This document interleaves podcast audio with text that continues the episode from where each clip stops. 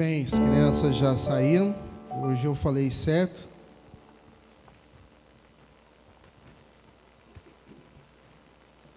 A gente vai encerrar nossa série hoje de mensagens, titulado, titulada Ídolos do Coração, removendo os falsos deuses. Domingo que vem a gente vai receber o pastor Eduardo Manini, meu amigo, meu melhor amigo, vai estar conosco. Pastor Eduardo Manini é pastor da Igreja Nazareno, Filadélfia, no bairro muito difícil. Desculpa. Um bairro muito difícil, que é o bairro São José. Ele está ali há 21 anos pastoreando a mesma igreja. Uh, é um grande amigo, nós estamos semanalmente juntos. Nos encontramos para tomar café e orarmos juntos. Semanalmente nós nos encontramos. O pastor Eduardo Manini ah, tem um grande desafio ali, né, de estar no meio do, da galera ali do PCC e aí vai. Para quem não conhece, São José fica abaixo ali da uma das maiores favelas, né, não sei se, já é maior ou se já foi, não é mais, da América Latina, que é o Oziel. Então, ah, ele está ali com um grande desafio, mas já está ali há 21 anos. Ele estará conosco, um homem de Deus, uma igreja com 400 membros e terminou um templo enorme que eles construíram algum tempo atrás. Ele estará conosco. Vale a pena ouvi-lo. Já um desejo meu trazê-lo aqui para pregar. E então ele estará conosco. Ah, por favor, eu gostaria muito que a gente já pudesse cada dia mais, cada vez mais criar a cultura de chegarmos no horário dos nossos cultos. É muito ruim, indelicado, não elegante chegarmos depois do convidado. Né? Domingo que vem nós teremos uma pessoa e a gente está aqui cada vez mais aprendendo a honrar pessoas e fazer isso em vida. É, eu tenho muita crise com esse negócio de honrar pessoas após a morte. Isso é possível fazer, mas se a gente tem a oportunidade de fazer antes, faça antes. Eu aprendi isso com o reitor do seminário, o reverendo Adão Carlos, e eles sempre diziam: honre pessoas em vida. A gente tem visto aí a, as homenagens à rainha Elizabeth, né? E eu falei para Adriana, poderia ter feito isso enquanto ela estava viva, né? É, muito mais. Eu sei que após é normal, é tradição, é cultura, mas ela não está vendo tudo isso, né? Infelizmente, essas honras que ela merecia mesmo, né? São mais de 15 dias já aí é, de homenagens, enfim, faz parte. Mas aqui dentro da nossa realidade. Eu queria muito que você, domingo que vem, chegasse no horário acessível, pudesse chegar. Ah, não para que o pastor Eduardo veja, não, para que a gente tenha uma cultura para a glória do Senhor. Amém, gente? Sabe? Chegar no horário, ah, não custa nada, sabe? Você não vai ganhar muita coisa, ficar mais dez minutinhos na cama. Levanta, levanta, lava o rosto e vem firme, vem com guerra mesmo, com o coração queimando desejoso a louvar a Deus e participar. Então, domingo que vem, pastor Eduardo vai estar com a gente.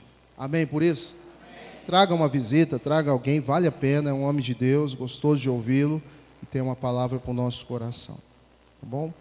Muito bem, a gente encerra a série e hoje a proposta era falar do Deus falso, sexo mas eu preferi falar sobre um outro Deus falso, também justamente por conta do uh, daquilo que a gente vai vivenciar daqui a alguns meses, que mês que vem, né? Que são as eleições. A gente está nesse contexto político de eleições, de ouvir homens, homens de poder, homens que têm poderes em suas mãos. Então eu disse, eu acho que vai ser muito melhor ouvirmos sobre isso do que ah, o outro falso Deus. Então eu queria que você pudesse é, ouvir nessa manhã com o seu coração muito atento, ah, porque Deus tem algo muito especial para a sua vida e para a minha vida. Tá bom? Vamos orar mais uma vez. Senhor, Tu és o nosso Deus e o nosso Pai, em quem nós confiamos. A gente quer poder, nessa manhã, reverenciá-lo, como abrimos esse culto, declarando todo o domínio, todo o poder, toda a honra pertence a Ti. E não há Deus como o Senhor nos céus e na terra. seja exaltado, seja glorificado, em nome de Jesus. Amém e amém. Muito bem, uh, nós não vamos ler o texto bíblico base ainda. Talvez uh, você vai se assustar, porque eu vou prolongar um pouco mais do normal para lermos o texto base, mas segura aí, porque eu preciso trabalhar algumas reflexões antes de chegarmos no texto base. Uh, mas eu quero iniciar esse sermão dessa manhã, essa mensagem, com uma célebre frase do filósofo Nicolau Maquiavel. Ele disse o seguinte: Dê poder a um homem e verás quem ele é. Eu vou repetir. Dê poder a um homem e verás quem ele é.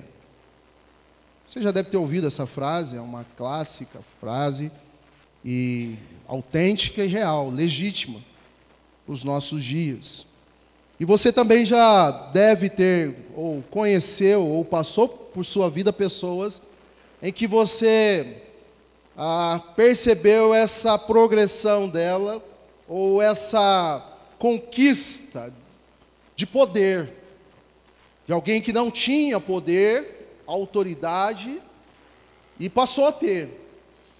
Você deve ter conhecido pessoas assim, para não dizer que ah, essa pessoa talvez seja você mesmo, que saiu ou fez essa transição de uma condição inferior, sem muita autoridade ou poder, sem muita autonomia, e migrou ou migraram você para uma outra condição. Eu vou dar alguns exemplos aqui pessoais, me permitam, ah, de situações que eu vivenciei. Uma delas o Marcelo vai se identificar bem, porque é muito semelhante àquilo que ele já passou na vida dele. Mas eu trabalhei por 10 anos na Coca-Cola. E quando eu entrei na Coca-Cola, eu entrei como promotor de vendas. Quem sabe que é promotor de vendas? Marcelo sabe bem que é isso.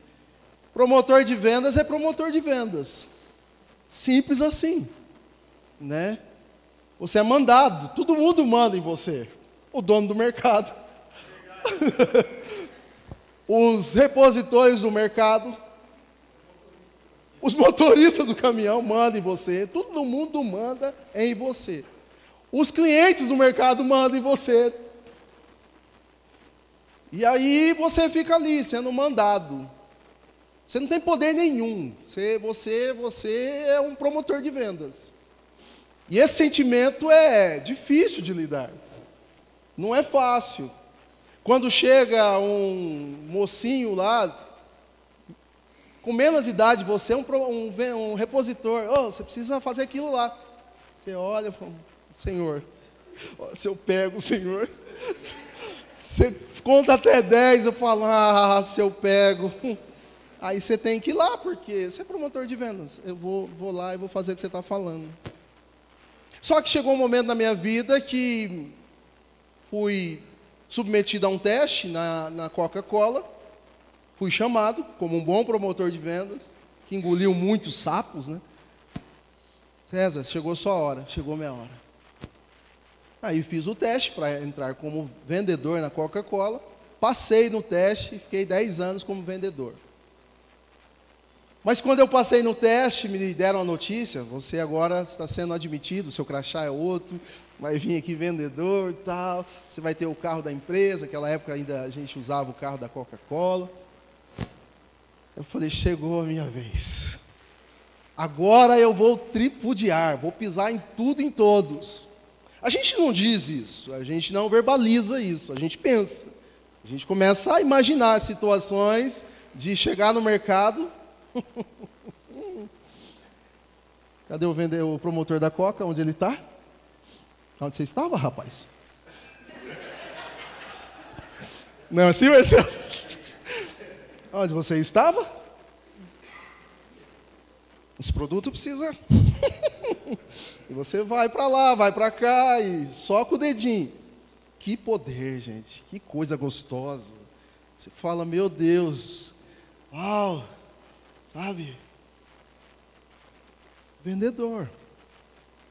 Então são situações que eu vivenciei que me colocaram num lugar de muito poder, ou relativamente de muito poder.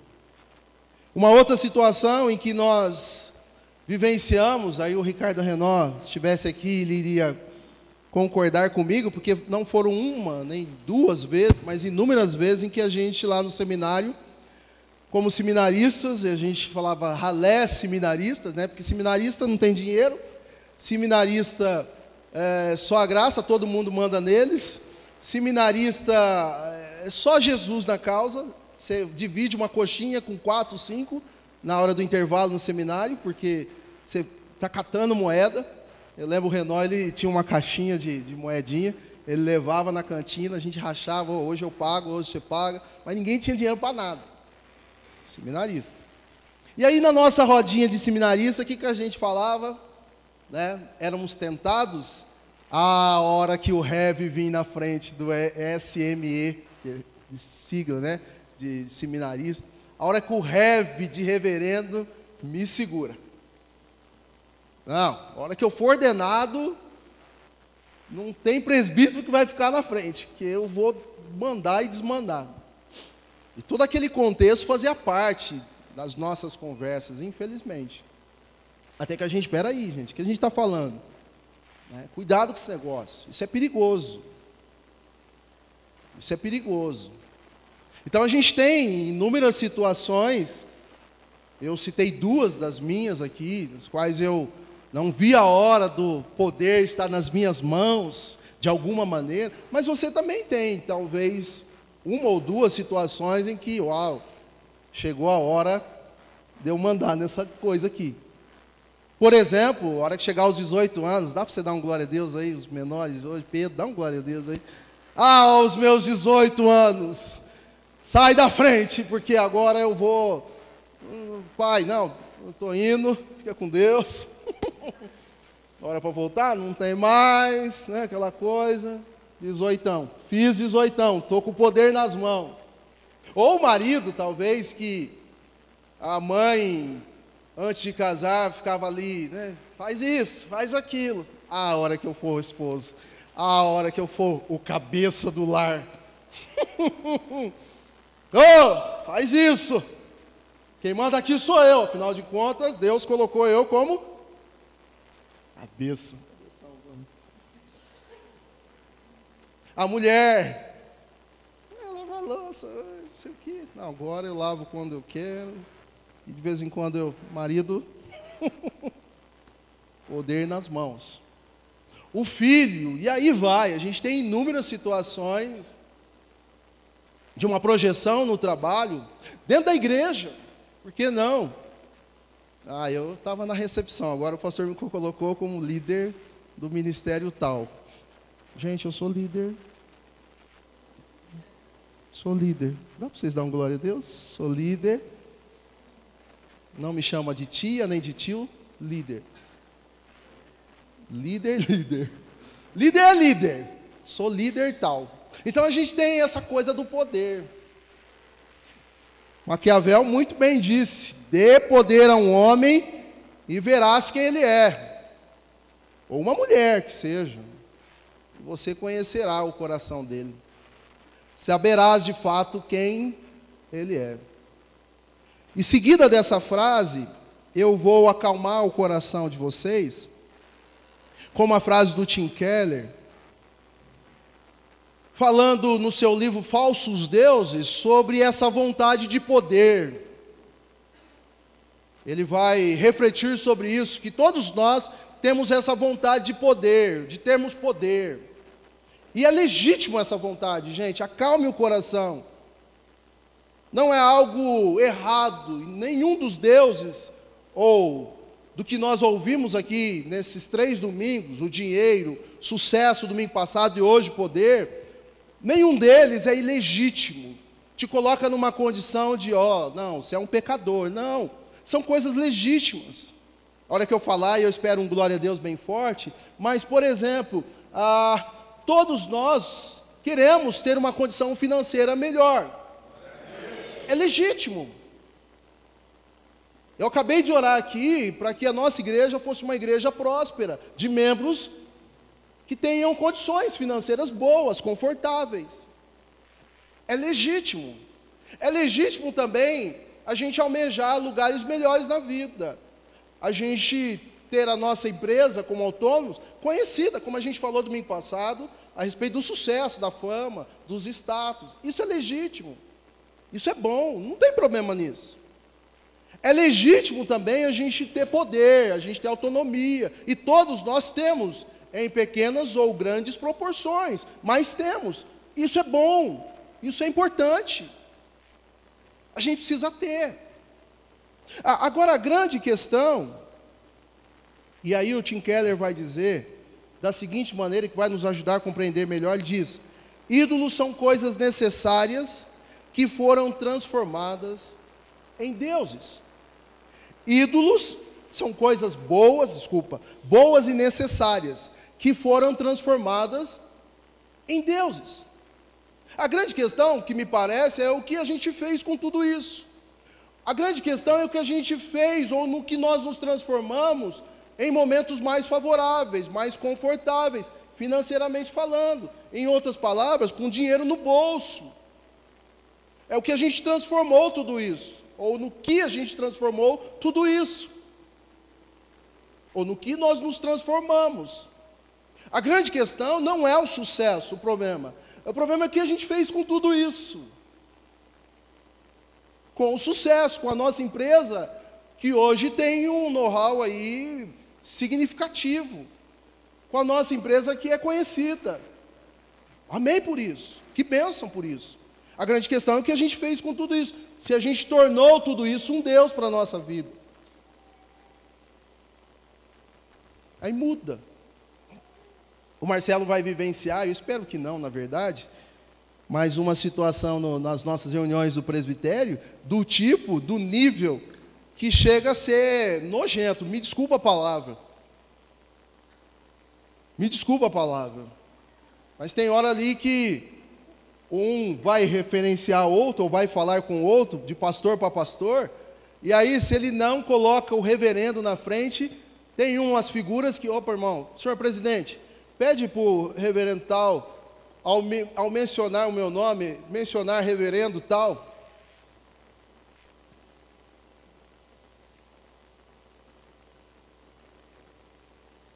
que isso? Ô, senhor presidente, a hora que a gente, quando vai falar alguma coisa, tem que se referenciar primeiro ao presidente. Muito legal isso dentro da nossa igreja. A gente é muito organizado. Mas umas coisas, sabe? Chega a dar nojo. Senhor presidente, por favor, hora que for fazer referência ao meu nome, pede para o reverendo tal fazer referência como reverendo. Poder. Que quando sobe para a cabeça, você fica doido. Você não consegue administrar bem esse negócio. Marcelo, para mim, por favor. Você não consegue administrar bem esse negócio. E isso é complicado.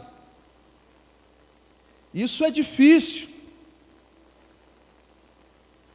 E eu posso citar mais uma frase, me perdoe, mas ela não poderia deixar de citar nessa série de mensagens, que é a frase clássica do nosso saudosíssimo Calvino. Ele diz o seguinte: o coração humano é uma fábrica de ídolos. O coração do homem é uma fábrica de ídolos.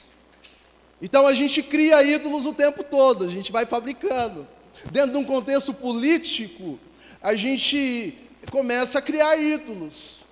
A gente começa a colocá-los num pedestal de homens que são diferenciados de homens que estão num lugar elevado, ou que a gente elevou demais. E o candidato Lula, recentemente, disse algo interessante e muito verdadeiro, diga-se de passagem. Fazendo referência a si mesmo, ele disse: Olha, Três condições, eu vou tentar recordar, mas três condições. Se eu chegar, vai acontecer isso. Se eu for preso de novo, eu vou ser aclamado como ídolo. Nessa possibilidade de ser preso de novo, vão me aclamar como ídolo. Se eu morrer, não, herói. Se eu morrer, eu vou ser considerado um herói. Essa é a, é, a, a ideia que ele tem de si mesmo, por conta do que fizeram dele.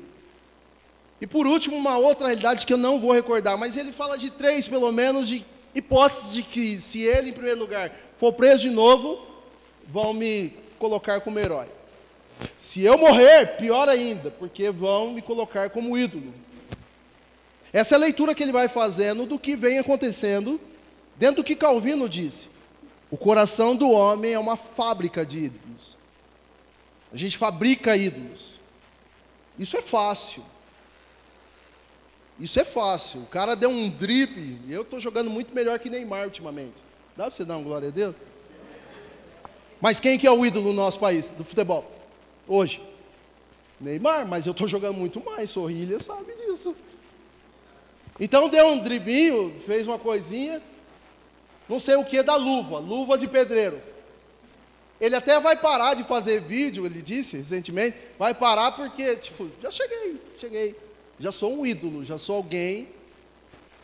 Ah, recentemente, o nosso país é, votou, e não só o nosso país, mas ah, alguns países votou a Anitta como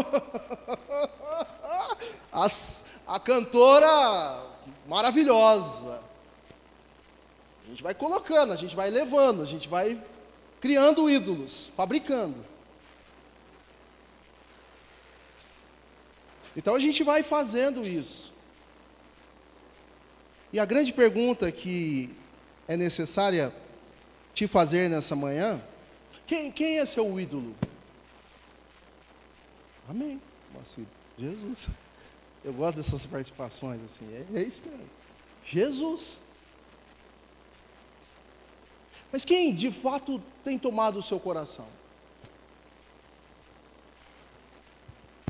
Uma outra pergunta que segue a essa é: você já parou para pensar quem você é sem poder, sem autonomias, e quem você é quando colocado numa situação muito mais favorável?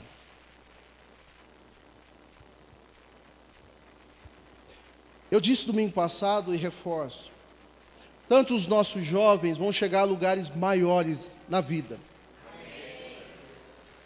Os nossos irmãos que têm empresa ou são autônomos vão chegar a lugares melhores com suas empresas. Amém. Você, como um profissional, você, como pessoa, vai chegar a lugares melhores e o poder vai vir nas suas mãos. Atentem para isso, por favor. Você vai ter poder em suas mãos, você vai ter autonomia em suas mãos. Isso que você tem hoje vai aumentar. Você vai ser colocado em situações muito mais de ah, estilo centurião, quando esteve com Jesus. Senhor, eu sou como o Senhor. Eu sou assim, eu posso dar uma palavra, um comando a um, a um soldado meu e ele vai. Então você vai ter autonomias, você vai ser colocado na sua empresa em, em cargos maiores, você vai liderar pessoas. Você vai ter a possibilidade de decidir, tomar decisões. E vai vir da sua boca, vai vir por você. Você vai chegar a lugares maiores, muito mais elevados do que você está hoje. Amém por isso, isso é legítimo. E eu torço do fundo do meu coração para que você seja alguém ah, de expressão. Porque isso é legítimo. A gente precisa.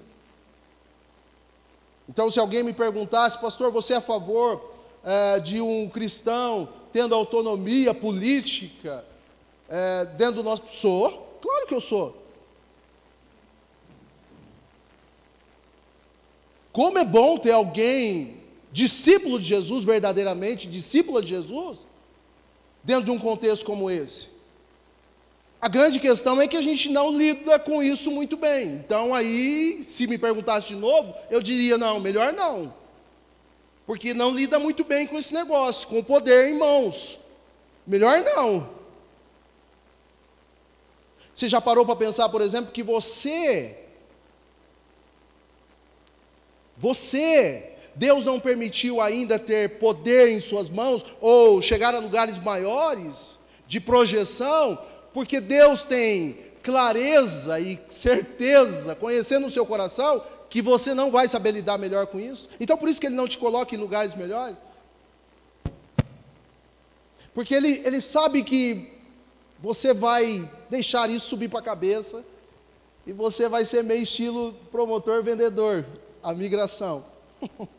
você estava onde? Sabe quem manda aqui sou eu, né? Dá um glória a Deus, né? Quem manda nesse negócio sou eu, né? Antes de eu entrar no texto, eu vou ecoar o grito, o clamor desse falso Deus poder que é latente. E ele diz em alto e bom som, mesmo sendo uma condição legítima, ele vai fazer com que isso se torne em algo do tipo: você pode ser muito mais poderoso do que você é. Não, não diz aleluia, não. Nem amém. Porque esse é o grito do diabo. É o Satanás que está rondando assim. Você sabia que eu posso te dar mais poder do que você tem? É, você sabia que você pode pisar na cabeça dos seus inimigos? Que inimigos? É seu pai, sua mãe, seu patrão, que vai chegar a sua hora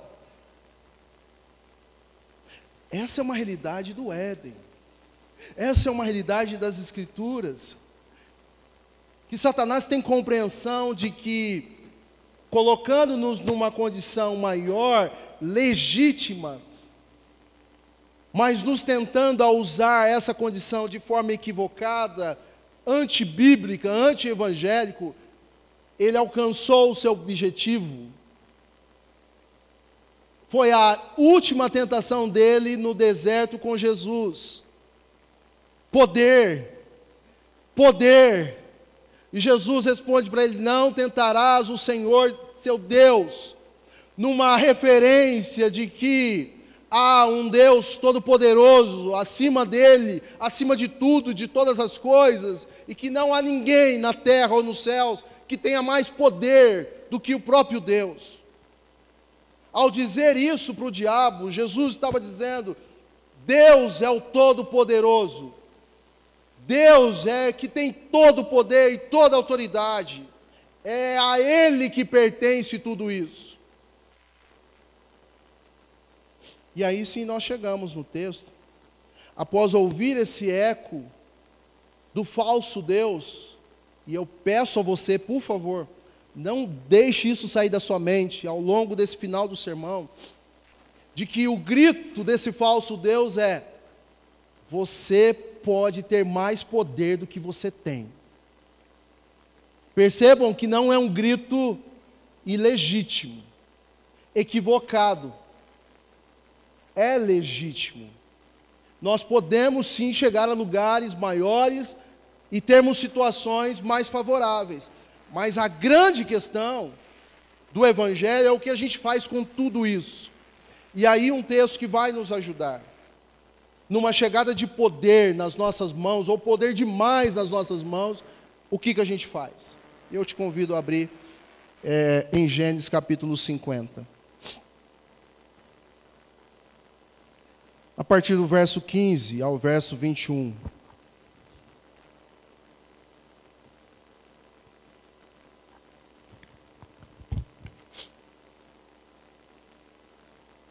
Gênesis capítulo 50 é o final da história de José. Eu já vou recapitular essa história. Gênesis 50, a partir do verso 15. Amém. Vendo os irmãos de José que seu pai havia morrido, disseram: E, se José tiver rancor contra nós e resolver retribuir todo o mal que lhe causamos? Então mandaram um recado a José, dizendo: Antes de morrer, teu pai nos ordenou que te disséssemos o seguinte: Peço-lhe que perdoe os erros e pecados de seus irmãos, que o trataram com tanta maldade. Agora, pois, perdoa os pecados dos servos do Deus, dos, dos servos do Deus do teu pai. Quando recebeu o recado, José chorou. Depois vieram seus irmãos, prostraram-se diante dele e disseram: Aqui estamos, somos teus escravos. José, porém, lhes disse: Não tenham medo. Estaria eu no lugar de Deus? Vocês planejaram mal contra mim, mas Deus o tornou em bem, para que hoje fosse preservada a vida de muitos. Por isso, não tenham medo, eu sustentarei vocês e seus filhos. E assim os tranquilizou e lhes falou amavelmente. Amém. Até aqui. Abra sua Bíblia, vire só mais um pouquinho a página, para a gente uh, poder contextualizar isso. Gênesis capítulo 41, agora dos versos 37 a 45. Gênesis 41, os versos 37 a 45. Antes de eu ler esse texto, só vou lê-lo. Nós vamos voltar para Gênesis 50, mas eu preciso ler esse texto para você entender melhor o contexto. Uh, José aqui, depois de ter interpretado os sonhos de Faraó, José então é colocado numa condição muito mais favorável. Isso eu estou encurtando, porque antes dele chegar no castelo de, de, de Faraó, de, uh, de Portifar, ele, ele então é colocado ali por uma ação divina, podemos assim dizer, onde, por intermédio de inveja dos seus irmãos, de uh, odiá-lo, eles tramam contra José, e então colocam numa cisterna. Depois ele é vendido como escravo, e José então vai para a casa de Potifar. Ali é colocado como escravo. Ele chega na casa de Potifar nessa condição, nessa qualidade. É importante notar isso e perceber esse movimento. José, depois de ter sido odiado pelos irmãos, vendido como escravo, ele chega na casa de Potifar, o rei do Egito, e ali então ele passa a uma condição de escravo, de servo. Foi vendido como escravo e passa a servir como escravo. Ele está numa cela, ele está preso, encarcerado, mas o rei tem dois sonhos, encurtando esse contexto, e é chamado José para revelar os sonhos.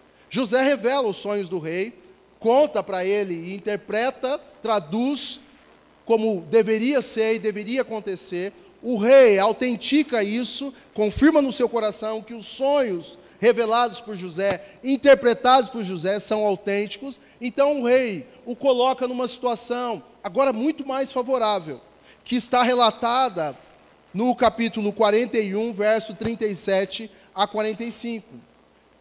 Agora, a elevação da situação de, de, de José.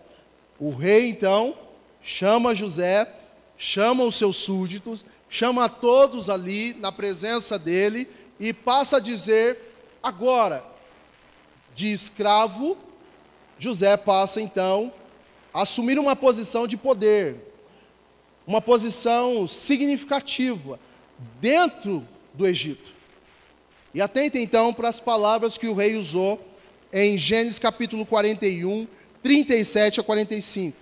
O plano pareceu bom ao Faraó e a todos os seus conselheiros. Por isso, o Faraó lhes perguntou: Será que vamos achar alguém como este homem, em que o Espírito, eh, em quem está o Espírito Divino? Disse, pois, o Faraó José: Uma vez que Deus lhe revelou todas essas coisas, não há ninguém tão criterioso e sábio como você. Aí ele passa a dizer: Você terá o comando, olha só, gente, de meu palácio, e todo o meu povo se sujeitará às suas ordens. Somente em relação ao trono serei maior que você. E o Faraó prosseguiu: Entrego a você agora o comando de toda a terra do Egito. Em seguida, o Faraó tirou do dedo o seu anel, é, o seu anel selo, e o colocou no dedo de José mandou vestir de linho fino e colocou corrente de ouro em seu pescoço. Também o fez subir em sua segunda carruagem real. E à frente os arautos iam gritando: Abram caminho. Assim José foi colocado no comando de toda a terra do Egito. Deus disse ainda, disse ainda a Faraó, a José: Eu sou o Faraó, mas sem a sua palavra ninguém poderá levantar a mão, nem um pé em todo o Egito. O Faraó, verso 45, deu a José o nome de Zafenate Paneia, e lhe deu por mulher a Zenate, filha de Potifera, sacerdote de On. Depois José foi inspecionar toda a terra do Egito. Que situação! Quem gostaria de estar numa situação dessa? De escravo, segundo, acima dele só Portifar. Ninguém mais. A palavra dele é lei, é ordem. O que ele falar aqui está dito, está falado. O anel que eu uso, eu vou colocar no dedo dele. Vista-o com linho. Coloque ele numa situação agora muito mais favorável. O jogo virou, gente. A situação agora é outra, de chutado elevado, numa condição muito mais dentro de uma cisterna, comendo das melhores comidas do palácio do rei, sentado à mesa do rei, provando do vinho do rei, poder em suas mãos para dizer: faça isso, faça aquilo. Você já deve ter visto, conhecido, pessoas assim, que saíram do nada e Deus colocou em situações de poder muito mais favoráveis. E notem no capítulo 45, verso 8, vira um pouquinho, porque depois que os irmãos de José chegam ali, e eu estou encurtando o contexto, chegam no palácio, trazidos por ordem de José, os mesmos que o colocaram numa cisterna, os mesmos que os vender, o venderam como escravo para o Egito, agora chegam ao Egito trazidos por José. José manda os trazer, porque havia fome. Então José traz para dentro do Egito para ajudá-los, para sustentá-los, tanto eles como o pai. E num determinado momento, até então eles não sabendo que esse homem que os manda trazer é José, num determinado promotorzinho de vendas, se assim a gente pode brincar, agora é vendedor de, da Coca-Cola. Então eu vou dizer para vocês quem eu sou. É algo que a gente faz quando a gente recebe poder. A gente está vendo isso quase que constante na mídia. Pessoas abusando do poder. Não é o caso de José, mas pessoas, na medida que são projetadas na vida, usam a seguinte. Você sabe quem que eu sou? Você sabe com quem você está falando? A gente já vivenciou isso, e a, a mídia mostra desembargadores da vida. Você sabe com quem você está falando? Abaixa a bola. Abuso de poder. Mas José agora chama os irmãos e ele não faz isso, ele não abusa do poder. Ele diz: traz meus irmãos e meu pai, porque eu vou dar-lhes de comer, eles vão viver aqui no Egito. E no capítulo 45, ele revela essa realidade. Mas o versículo 8 nos ajuda a ter clareza daqui para frente do que nós vamos falar. Olha só o que, que diz, depois de ouvir dos irmãos, que, que eles estão envergonhados, que eles estão constrangidos. Ô José, o que a gente fez com você? Depois de ouvir a revelação de José, José, olha o que, José responde no verso 8 de Gênesis 45. Assim, Não foram vocês que me mandaram para cá, mas sim o próprio Deus. Ele me tornou ministro do Faraó e me fez administrar de todo o palácio e governador de todo o Egito. Atentem para uma questão tão importante que vai fazer diferença para esse final de sermão. E voltem para Gênesis 50. José diz: não foi vocês que me colocaram nessa situação. E me fez líder, governador no palácio e administrador aqui. Não foi vocês. Foi quem? Foi quem? Deus. uma dica, me parece clara aqui, de que todo poder que vier nas nossas mãos, que toda situação favorável, que nós vamos chegar um dia de projeção, amém? É Deus quem vai nos colocar. Isso muda tudo, tudo. Isso muda tudo, porque é Deus quem vai nos colocar em lugares maiores e vai nos dar poder maior, mas com uma finalidade. Notem que antes de tudo eu disse, nós podemos usar aquilo que vier nas nossas mãos e acolhermos e darmos ouvidos ao grito do falso Deus poder, dizendo: Você vai ter mais poder. E a gente pode deixar isso entrar no nosso coração e a partir daí, quando tivermos, pisarmos em pessoas, por exemplo. E a partir daí, quando isso chegar em nossas mãos, dissemos, a vingança será maligna. Chegou a hora.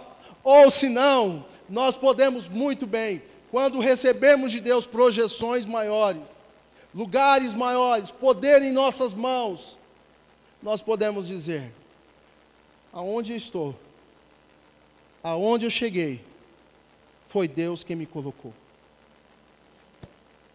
Mas todo o propósito para a gente mortificar o falso Deus poder, está claro em Gênesis 50. Porque não basta Deus nos dar poder, a grande questão é o que a gente vai fazer com tudo isso. Quando nos vier a oportunidade, então, de primeira possibilidade, virarmos o jogo a nosso favor e massacrarmos os nossos inimigos. Segunda possibilidade, quando o jogo virar, nós podemos então sermos muito mais missionais do que gladiadores. Nós podemos então, e aí sim faz sentido para mim ter um político cristão, sim, nas nossas, nos, nossos, nos nossos lugares maiores dentro do nosso Brasil. Faz sim, porque se Deus colocou, nós podemos, para a glória de Deus, glorificarmos a Deus aonde a gente estiver. Eu não sei se vocês já assistiram, mas o filme do Tim Carrey, é Tim Carrey, fala? Todo Poderoso, quem já assistiu? Um clássico. Vocês já até estão rindo aqui, né? Comédia. Você dá risada o tempo todo. Ele já, por si só, já é engraçado. Né? E ele ali, indignado, bravo com Deus tudo dá errado para ele. É demitido, é chutado, é tudo, tudo, o carro bate o carro. E aí ele começa, ele diz a última para Deus. Ah, vamos então. Vamos. Vamos de igual para igual. Vamos do seu jeito. Ele começa a orar e começa a falar do jeito dele lá, enfim. Aí daqui a pouco ele recebe uma ligação para ligar um número no BIP. Quem já teve BIP? Eu já tive, gente, só a graça. Falo isso para Samuel, ele fala, pai, o que, que é estranho? Um bip, bip. Era você se sustentava, você falava, nossa, estou com o bip. E é um negócio tão besta, porque você tinha que ver o número e ligar, não tinha nada a ver. Quem inventou só a graça. Um bip, o Tim Carroll tinha um bip. Aí ele pegava e via o, o número, alguém ligando para ele. E era Deus ligando, o personagem, Morgan Free. E aí, ele vê o número lá, quem não assistiu, estou contando um pouquinho, né? Como é que fala os, os adolescentes? Pode? Como é que é? É isso aí mesmo. E aí ele resolve ligar, depois de ter. Estou encurtando. Ele resolve ligar. E quem era? Deus. Morgan Free. Ele vai lá nessa empresa, né? Que Morgan Free está. Ele apresenta ali como faxineiro, daqui a pouco não sei o quê. E daqui a pouco Morgan Free abre o arquivo das falas, das atitudes do Tim Keller. Do Tim Keller. Do, do, do personagem lá, do, como é que chama? É Tim Carrey mesmo? Jim Carrey. Ele abre. E a última fala ele pega. E aí então Deus, o personagem, diz: Olha, eu vou te dar tudo isso aí que você quer. Então nós vamos mudar de lugar. Ele passa então a ter o poder que era de Deus. Só duas observações, eu vou tentar lembrar aqui quais eram. Uma era que ele não poderia interferir nas escolhas das pessoas, as pessoas tinham que escolher, e a outra é que ele tinha que me parece, conduzir, como, é, governar as coisas. Só que depois dele receber o poder de Deus, ele então passa a esbanjar, a usar para o seu próprio interesse. Faz isso, abre semáforo. Quem queria ter esse poder? Quem, quem, gente? Eu gostaria, sabe? Ele faz assim, abre, os carros saem da frente, ele passa. Um tanto de coisa, coisa errada e coisa boa ele usar. Mas tudo para o seu bem, tudo para o seu próprio bem. Aí chega um momento que o mundo começa a virar de ponta cabeça, porque ele, Deus, não estava ouvindo as pessoas. E aí as pessoas começam a badernar, o mundo vira de ponta cabeça. Então ele, por incrível que pareça, ele dá um grito: Deus, onde você está? Eu. Aí Morgan Free vem e assume todas as coisas. Mas é interessante essa ideia do filme, porque quando chegar o poder nas suas mãos, o poder de muitas coisas, você vai usar para os seus próprios interesses? Porque essa é a mensagem do falso Deus poder. Essa é a mensagem que Satanás, o anjo Miguel, propôs para Deus, ser maior que ele. Essa é a mensagem do Éden. Essa é a mensagem do deserto com Jesus. Essa é a mensagem dos nossos dias. A hora que vier nas suas mãos, esmaga, pisa, pisa né, quem tem que pisar. Vira o jogo ao seu favor. Gênesis 50 não diz isso para a gente. Gênesis 50 diz o contrário. E agora, José, o que, que você vai fazer com a gente? E agora, Fabiana, que você é doutora Fabiana. E agora, Pedro, e agora, Marcelo, e agora, Bruno? E agora, César, que saiu SM, SEM, e agora tem o REV. O Flávio me chama de reverendo. Eu falo, Flávio, paga esse negócio. Cadê ele? Tá, estava no fundo. Esse negócio não... Mas eu uso o REV. Sabe para quando? quando eu preciso manifestar um poder. Porque Deus me deu. E Ele está me ensinando a usar corretamente. Num contexto do nosso, da nossa IPB, ele é fundamental. Quando nós vamos nos organizar agora o ano que vem, o REV é fundamental. Porque eu tenho voz no plenário. Seminarista não tem voz no plenário, eu não posso falar no plenário. Como REV, eu posso, senhor presidente, nós queremos organizar a nossa congregação e Vila Formosa. Eu sou ouvido. Então é importante esse poder. Entendam o que eu estou dizendo?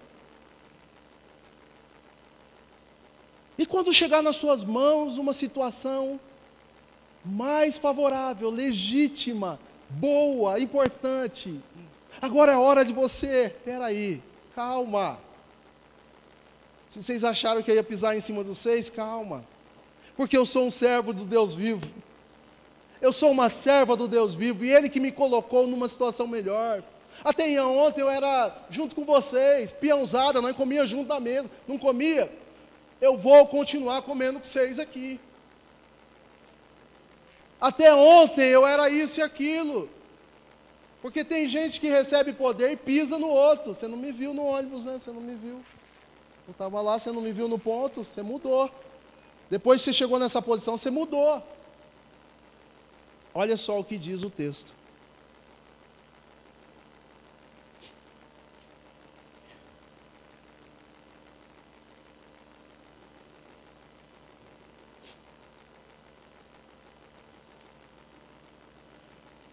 Depois, Gênesis capítulo 15, Gênesis capítulo 50.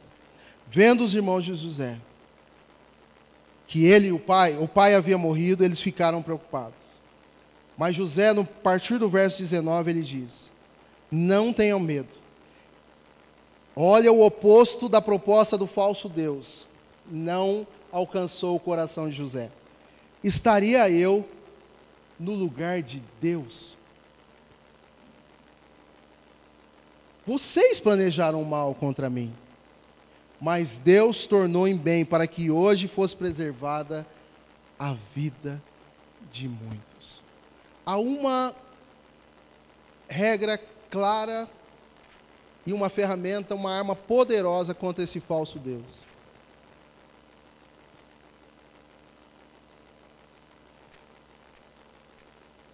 Lembram o texto que nós abrimos esse culto com Pedro, Daniel, capítulo 3, capítulo 4? Daniel fala de Nabucodonosor, alguém que tinha muito poder. Mas depois que houve um testemunho de Daniel e seus amigos, tem os seus sonhos revelados, assim como o, o rei de, de, do Egito, ele passa então a se render Nabucodonosor. E Daniel capítulo 4 e 5, a gente vê um homem que tem muito poder dizendo, o que o Pedro leu nessa manhã, era a fala de Nabucodonosor dizendo: todo domínio, todo poder pertence ao Deus de Daniel. Sabe quem que acabou de dizer isso? Um homem que tinha em mente projetar a sua própria estátua fazer de si mesmo um monumental, fazer de si mesmo um, um ídolo, alguém que iria ser referenciado. Agora ele se rende. José nos dá uma dica essencial, gente. Toda glória e honra, todo mérito é para Ele, é dele. É Ele quem tem todo o poder nos céus e na terra. Se existe alguém que tem que ser glorificado por uma conquista de uma faculdade, é Deus. Se existe alguém que deve ser honrado e glorificado por uma projeção no trabalho, um cargo que eu saí e fui elevado, é Deus. Foi Ele quem me colocou aqui. Essa é a primeira dica de José. A segunda, e eu encerro de verdade, não é outra senão, primeiro, Deus que me colocou aqui. E se Deus me colocou aqui, Ele me deu poder. Amém por isso. Mas esse poder não é para eu ostentar para o meu próprio prazer, mas para abençoar e ajudar outras pessoas. Então, se Deus às vezes te colocar, amém por isso, num cargo maior, elevado, é hora de você tirar da gaveta alguns currículos, por exemplo, e abençoar pessoas. Vem trabalhar com a gente. Se Deus te colocar numa situação muito mais favorável, não é hora de você pisar em pessoas, porque esse é o grito do falso Deus poder. É hora de você ajudar pessoas com as suas condições de autonomia dentro de uma empresa dentro de um trabalho, dentro de um contexto maior, vou te ajudar, vou te colocar numa situação melhor. José tinha todas as condições e possibilidades de chegou a hora. Promotor para vendedor, vou pisar nos meus irmãos. Ele diz: Não, eu não vou fazer mal para vocês. Pelo contrário, Deus que me colocou aqui, e Ele me colocou aqui para um propósito muito maior, missional, para cuidar de vocês e providenciar comida para todos vocês e cuidado para todos vocês.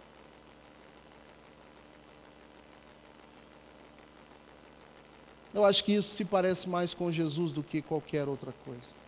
Amém. Eu repito, você vai ser colocado em situações melhores. Mas é a hora de. Espera aí. Quem sou eu? Foi ele que me colocou aqui. Foi ele que me, me deu esse cargo. Foi ele que foi ele que me fez ser notado. Foi ele que tramou tudo. Foi ele que articulou tudo nos bastidores que eu não estava nem vendo.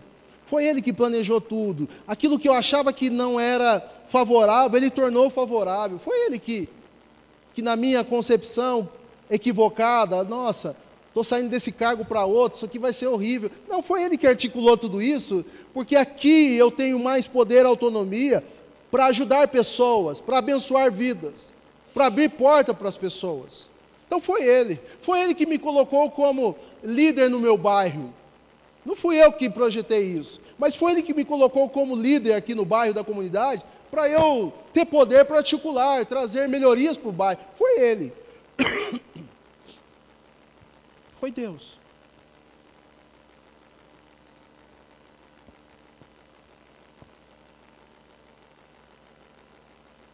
A vontade do poder todos nós temos. A grande questão é o que a gente vai fazer com esse poder quando chegar nas nossas mãos. É uma vontade legítima. Mas a gente pode, como Calvino disse, fabricar deuses, ou como a irmã Cida disse nessa manhã, ou entronizarmos a Jesus no nosso coração. A canção inicial, para aqueles que chegaram e ouviram e cantaram, nós cantamos. Porque dele e por ele. Para ele. E por meio dele. São todas as coisas. A ele, pois, a glória para sempre. Amém. Do que você está se gabando? Do que você está batendo a mão no peito e dizendo: Eu cheguei, eu sou o Todo-Poderoso? Menos. Que é onde você está, aonde Deus te colocou, aonde você chegou, foi aonde Deus te colocou. Com um propósito: de abrir portas para muita gente e ajudar muitas pessoas. Não perca isso de vista. Porque o contrário é atender o grito do falso Deus: poder. Você agora tem poder, você pode fazer o que você quiser. Que Deus nos abençoe. Vamos colocar de pé?